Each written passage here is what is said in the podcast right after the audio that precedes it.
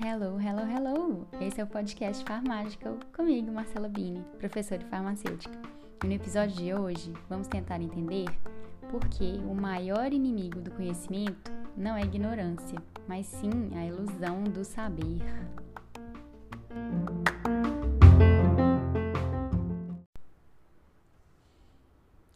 Começo esse episódio pedindo perdão pelo grande ato entre as gravações, mas vamos combinar que desde o primeiro eu avisei que a frequência de lançamentos poderia ser variável, né?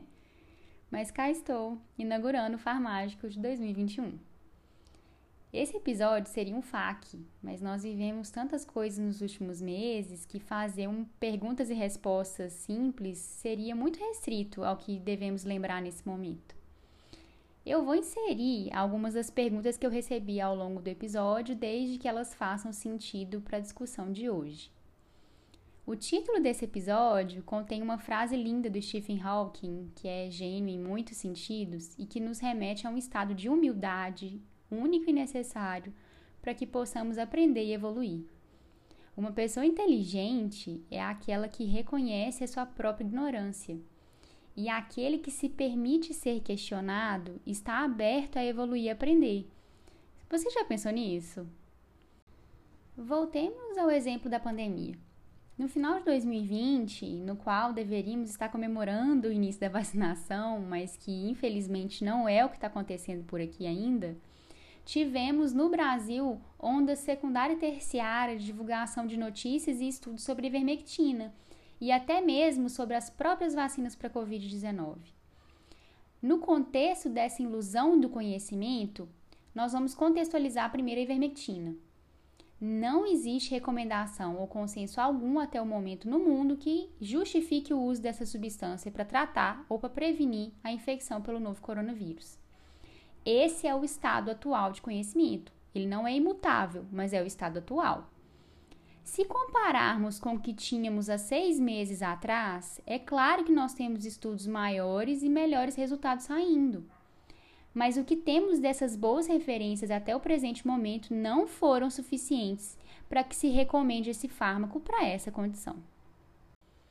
E eis então que um ser muito iluminado, mas completamente vulnerável de capacidade analítica dos estudos científicos, que são difíceis mesmo, recebe um documento, um PDF em inglês, o que já dificulta bastante, no inglês bastante erudito, formal, cheio de tabelas e gráficos complexos, dizendo que esse estudo mostrou a redução de carga viral in vitro com o uso de vermectina.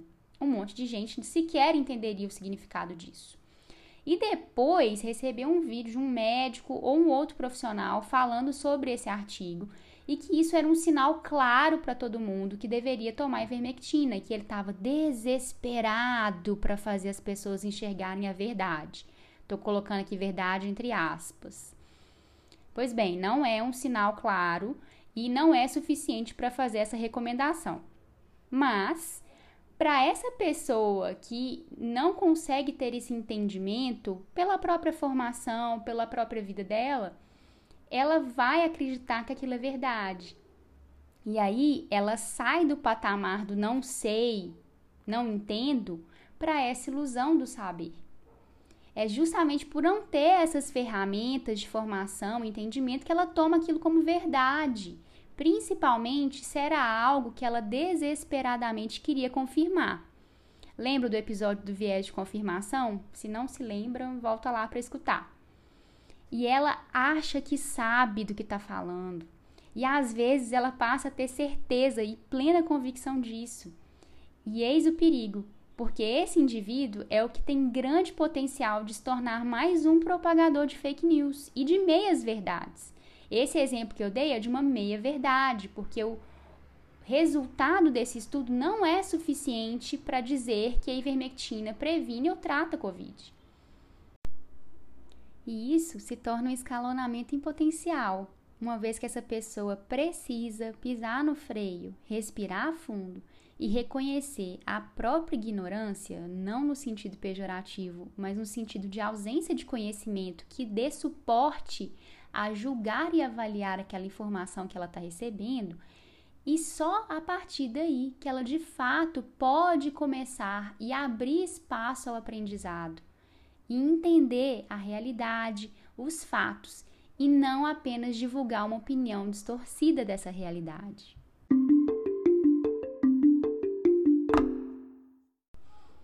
E aí eu recebi uma pergunta de uma ex-aluna minha, e na verdade eu recebi outras perguntas parecidas, mas essa especificamente era, abre aspas, Prof, eu passo muita raiva no grupo da minha família. Tem um monte de gente que manda besteira e fake news. Eu tento argumentar, mas eles não me ouvem. Fecha aspas. Bom, estamos juntos nisso aí. O que eu percebo é que ficar batendo boca não resolve. Principalmente se o nosso argumento é um ataque claro ou disfarçado, mesmo que bem intencionado. Lembre-se que a outra pessoa, ela realmente acredita no que ela está falando.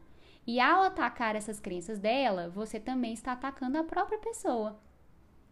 Eu, particularmente, tento respirar fundo Lembra a professora que existe dentro de mim e dos passos da comunicação não violenta e tento colocar exemplos mais fáceis de entender, daqueles que de tão óbvios a gente começa a rir. O episódio 3 do Farmágica tem um exemplo, não sei se todos vão se lembrar.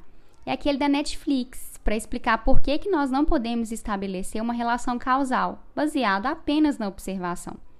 Vou relembrar brevemente. Era uma cidade hipotética, na qual 95% das pessoas que morreram de infarto num determinado período tinham assistido Netflix nos últimos dias antes de morrer. Eu poderia afirmar que a Netflix mata baseada nessa observação? É claro que não. Um outro exemplo seria uma pessoa dizer que foi curada tomando ivermectina. Ela estava com Covid, tomou ivermectina, logo estava curada por causa dessa substância. No Twitter, eu encontrei uma mensagem que escrevia essa mesma frase trocando ivermectina por comer chuchu. Eu estava com Covid e comi chuchu. Logo, eu estou curado por causa do chuchu.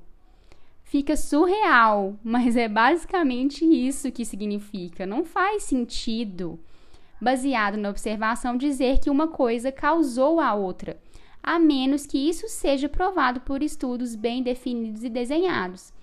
Estudos esses que, infelizmente, um monte de gente não vai conseguir entender porque eles têm uma complexidade metodológica muito grande. Mas essa pessoa que escreveu o tweet do Chuchu, você é um gênio. Obrigada por esse exemplo.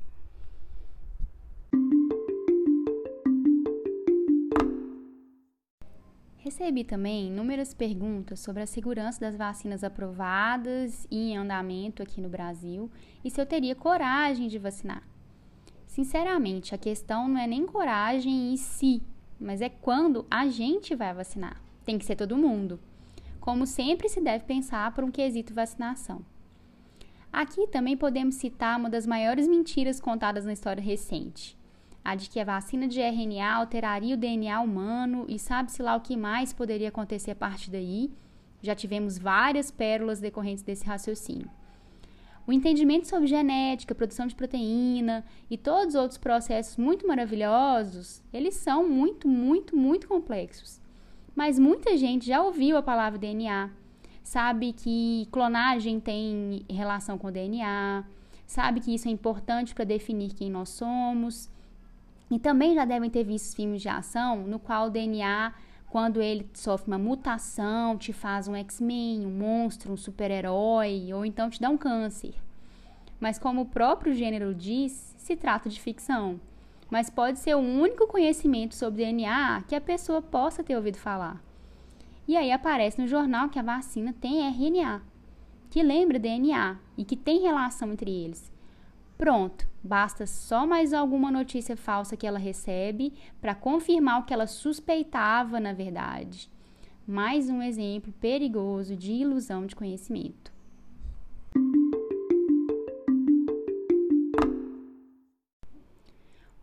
Outra pergunta que eu selecionei, eu recebi de um seguidor lá no Instagram, que foi a seguinte: abre aspas.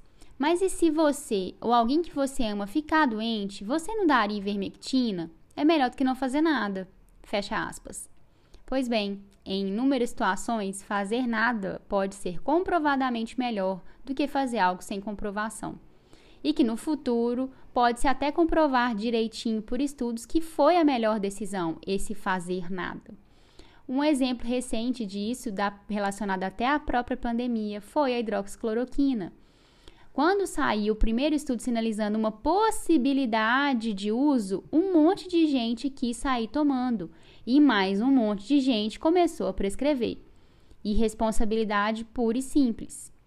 Políticos querendo comprar e distribuir para a população. Oportunismo puro e simples.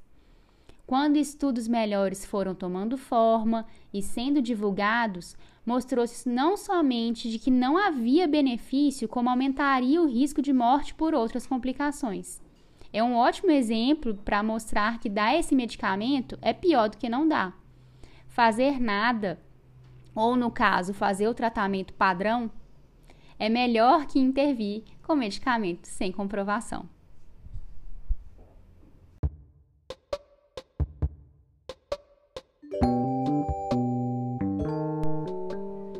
As pessoas têm grande resistência a aceitar aquilo que elas não entendem. E em parte isso está certo, afinal, se aceitássemos como verdade tudo que a gente recebe, bem, já é uma bagunça como está hoje, imagina se não existisse filtro algum.